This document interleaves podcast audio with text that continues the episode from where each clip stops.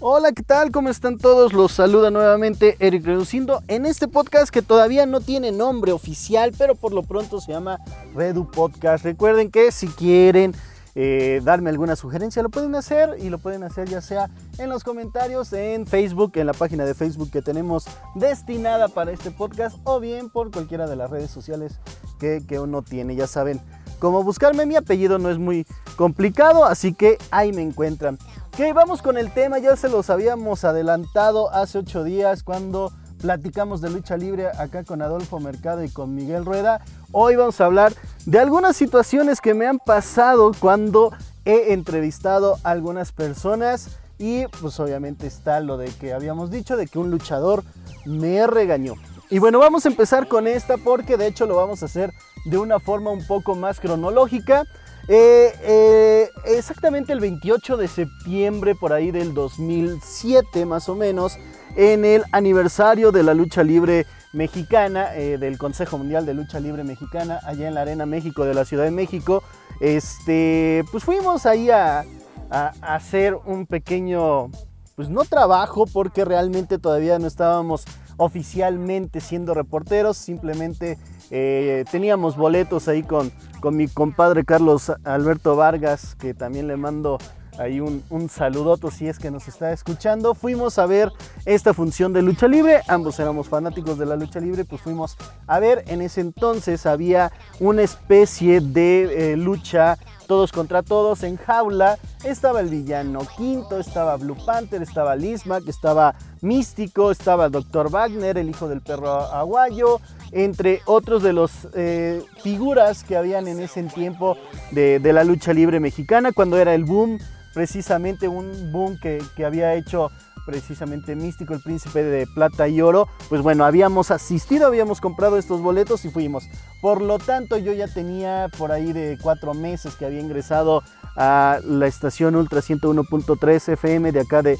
de Toluca y le encargué, eh, bueno, no le, no le encargué, sino que eh, le pregunté a Juan Carlos Cartagena, mi hasta ahora jefe y mi compañero y mi amigo el buen Carta, le dije, pues voy a ir a la función, si quieres te traigo algo. Uno viene inocente pensando de que por asistir a uno de estos eventos, pues puedes tener toda la, la cualidad o bien tener esta situación de privilegio de poder entrevistar a las personas. Bueno, se llevó a cabo la función y este, el primero en salir de, de la jaula fue el villano quinto, si no mal recuerdo, en esa ocasión, el que perdió la máscara fue el hijo de Lismark o Lismark Jr. a manos de Blue Panther, me parece que fue. Pero bueno,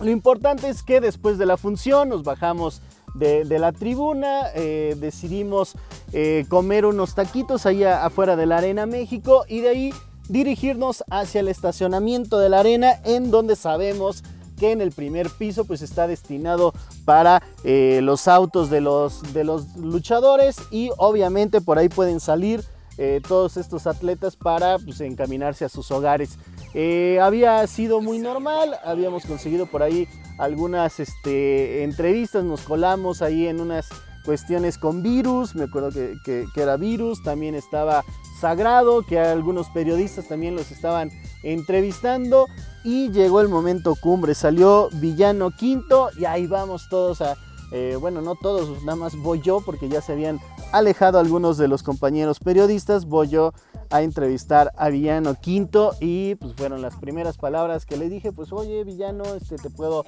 eh, hacer unas preguntas. ¿Cuál fue mi sorpresa? ¿Cuál fue mi, mi, detalle? Que este, se molestó don Villano Quinto y me dijo, no, estás viendo que fui el primero en salir, estuve mucho tiempo ahí en prensa, ¿por qué no me entrevistaste? Lo cual tenía mucha razón porque, pues bueno, este, están destinados y vienen cansados de, hacer su, su deporte, de estar ahí en la lucha libre, fue una lucha muy pesada porque aparte eso de estar escalando las mallas que, colocan cuando son eh, luchas de, apuestas y que son luchas también de, en jaula, pues es un poco pesado. Entonces sí era un poco de problema y pues bueno, este, se, molestó don Villano Quinto eh, me dijo qué inconsciente eres, sabes que estaba ahí, pero este, este, ¿cómo crees que te voy a dar? Ya, ya me quiero ir, ya me quiero retirar. Aunque el señor se encontraba todavía este, firmando autógrafos, sacándose fotos. Eh, decidimos alejarnos un poquito con mi amigo Carlos, eh, respetando. Yo solamente le pude contestar al villano quinto, no, muchas gracias, no se preocupe, no hay ningún problema. Me había,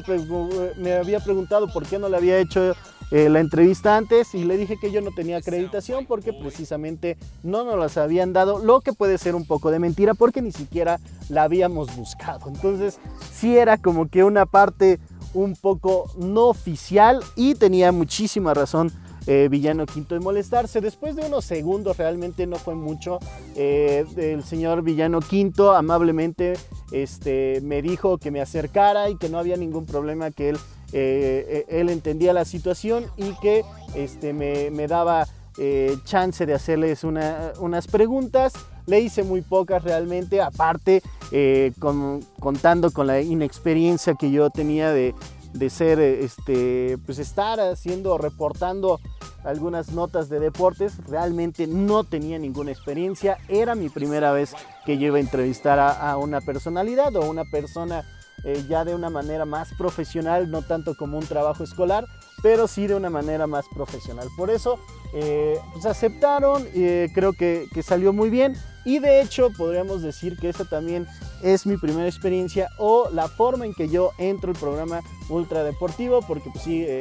decíamos acá mi, amigo Juan Carlos Cartagena, mi, mi jefe también en el programa, eh, me dijo que me quedara ahí en el programa, que yo diera la nota, diera los audios que yo había hecho, de hecho pues nada más me había dicho que fuera el domingo a las 10 de la mañana, pues para que Juan Carlos Cano, que era el productor en ese entonces de Ultradeportivo, pues tuviera grabado eh, el audio de, Villano Quinto que tan amablemente me dio después de, que le hice pasar un coraje, pero bueno, tenía muchísima razón y yo fui un poquito imprudente, era mi primera vez como, como reportero y pues bueno, ahí está el regaño de Villano Quinto. La otra ocasión en que yo me equivoqué o que pude haber hecho algún desastre en cuestión de este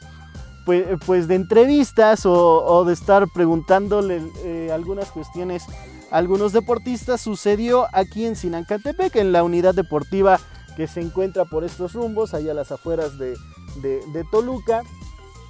Fuimos a un evento, ya estaba en Ultradeportivo en forma, este, de hecho, fue previo a que los atletas este, mexicanos o mexiquenses se fueran rumbo a los Juegos Olímpicos de Londres 2012, esa donde realmente hubo, estuvo la medalla de oro de, fútbol y que también María del Rosario Espinosa tenía ahí algunas medallas. Pues bueno, fuimos, acudimos junto con Juan Carlos Cartagena, me acuerdo, fuimos a ese evento. Este, también fue por ahí Joel Morales, uno de nuestros compañeros que estuvo también o que formó, parte del equipo de Ultra. Fuimos allá a la unidad deportiva que, se encuentra en Sinacatepec y estaban varios atletas porque precisamente era la despedida de los atletas mexiquenses hacia los Juegos Olímpicos de Londres 2002. Estaban todos los atletas y varios ex atletas o ex medallistas. Se encontraba por ahí, estaba eh, eh, Noé Hernández, eh, uno de los medallistas de, en Sydney 2000 y que tuvo por ahí una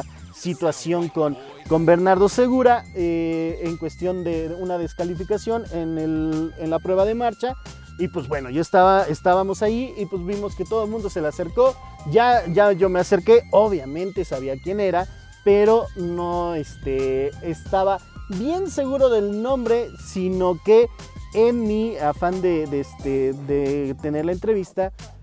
no me percaté que era Noé y lo confundí con Bernardo Segura. Entonces sí fue como que un problema muy, este, muy feo o una situación en el cual mi visión no me, no me dio mucho o mi vista no me dejó este, distinguir a los dos. estaban ambos, ambos atletas ahí en ese evento y yo eh, en el chacaleo, que es esta situación que se, para los que no están habituados a, conceptos técnicos de, reporteros, pues ese es cuando está una personalidad y se acercan todos los periodistas y lo rodean con micrófonos y cámaras y le hacen preguntas al por mayor y contesta las que escucha la celebridad, ¿no? Entonces estábamos en esta situación y se me ocurre preguntar la cuestión de los jueces olímpicos en cuestión de marcha que, que les han este, pues que les han hecho por ahí algunas trastadas. De hecho, eh, por esas épocas se decía que los malditos puentes, porque resulta que por lo regular los mexicanos cruzaban un puente y ya no los veía salir porque estaban descalificados. Entonces le hago esta pregunta de qué opinaba sobre los jueces y que si, si, era, cierto de que había alguna persecución, pero yo pensando de que era Bernardo Segura y pensando en que me iba a responder, pues a mí me descalificaron, yo estuve muy gacho, yo la, yo la viví de cerca, yo pensando que esta iba a ser su, su, su respuesta porque pues realmente pues no pensaba que era Noé Hernández y pensaba que era Bernardo Segura. Afortunadamente y algo que me ayudó es que jamás le dije su nombre y no le dije a ti te quitaron la medalla de oro como, como había sucedido con Bernardo Segura, ¿no? Al final él escaló y tuvo otra medalla este, Noé Hernández y por eso también estuvo bien me contestó muy bien y de hecho me di cuenta cuando él dice, no, pues mira, a Bernardo pues le, pasó lo mismo, esa situación que tuve yo con Bernardo. Ya fue así como que, oh, que la canción creo que me acabo de equivocar, pero bueno, al menos no se notó mucho menos en el audio y mucho menos cuando le pregunté a Noé Hernández. Entonces sí tengo que, decir que en esa vez me equivoqué y me equivoqué bien gachos. Ahí sí es algo que puedes decir que eh, por poquito la ando regando. Y este, pues, imagínense cuando alguien le confunde a, otra persona que es este, así normal, pues se molesta, ¿no? Ahora siendo una celebridad deportiva, pues también sí va a molestar el buen No Hernández, pero bueno, hay que decirlo que era una persona muy grata y que a todo, a todo te contestaba. Y pues bueno, afortunadamente mi pregunta no fue tan explícita, no dije ningún nombre y me contestó muy bien No Hernández, que, en paz descanse, que, fue un, atleta excepcional. Y la otra vez que también este, pues me equivoqué un poco gacho, fue en el preolímpico de, este, si no mal recuerdo, fue para los Juegos Olímpicos de Río 2016, el preolímpico de básquetbol que se llevó a cabo aquí en la Ciudad de México, en el Palacio de los Deportes, para ser exactos. Ahí estábamos, acudimos con Héctor, eh, con el buen Héctor Flores, uno de mis grandes compadres y mis grandes amigos. Fuimos ahí, él en la cámara y yo como reportero. Fuimos el único, tenemos que decirlo así, fuimos de los únicos medios este, de, de, Toluca o mexiquenses que asistimos a este preolímpico. Habíamos conseguido esta, esta acreditación y bueno, en uno de los partidos de la selección mexicana, con Gustavo Ayón, nada más y nada menos que Gustavo Ayón, el titán de Nayarit, una de las estrellas, si no es que el mejor basquetbolista que ha tenido México en los últimos tiempos, capitán de la selección mexicana, en ese entonces estaba jugando para el Real Madrid y pues bueno, este ahí estaba el señor Titán todo mundo lo queríamos entrevistar. Fuimos a la zona mixta después del, partido. Ah, bueno, para esto tengo que platicar el previo. En el encuentro eh, eh, hubo una jugada en la cual este, hubo ahí un golpe. Eh, me agarró, hagan de cuenta, de, canasta a canasta. Después de la canasta, pónganle unos 3 metros más, que estaba mi zona de, prensa, mi asiento de, prensa de los periodistas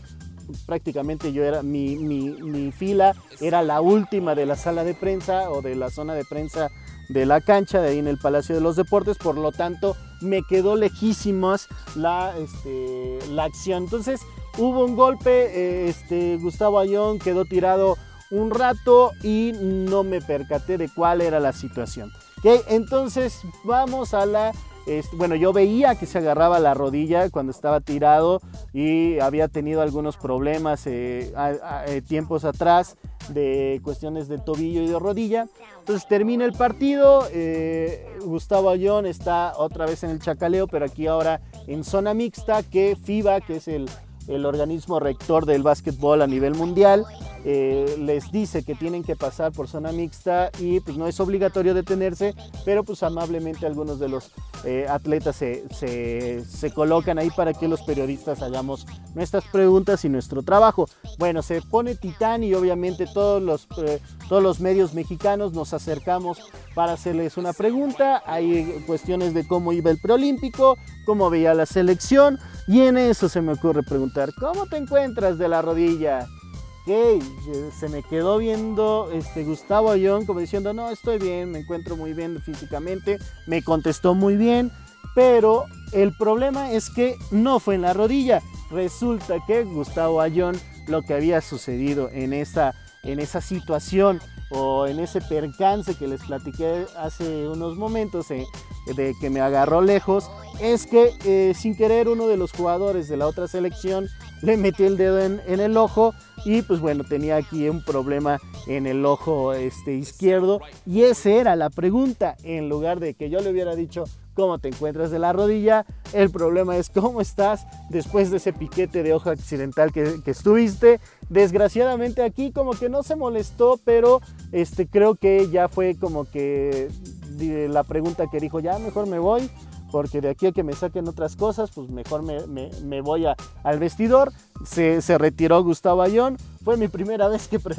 que, andaba preguntando a uno de mis ídolos, porque hay que decirlo, Gustavo Ayón es uno de mis ídolos en el baloncesto, pero bueno, ahí le fallé un poquito, me jugó un poco chueco la visión, además que la pantalla gigante que se encontraba en el Palacio de los Deportes, pues nunca eh, puso la repetición de esa jugada entonces yo creía que había caído mal eh, eh, después del salto, sin embargo pues fue un piquete de ojo que le puso el, jugador rival. Y pues bueno, eso ha sido hoy, digamos que las anécdotas del buen Redu o uh, anécdotas mías que han pasado a lo largo de mi carrera como este, pues, reportero o analista deportivo. Eh, fueron tres regaños, bueno, solamente me regañó el señor Villano Quinto, pero de ahí fui aprendiendo en cuestión de que hay que fijarse muy bien, ya sea a quién estás preguntando, hay que saber a quién es la persona a la que vas a entrevistar, hay que tener acreditaciones a tiempo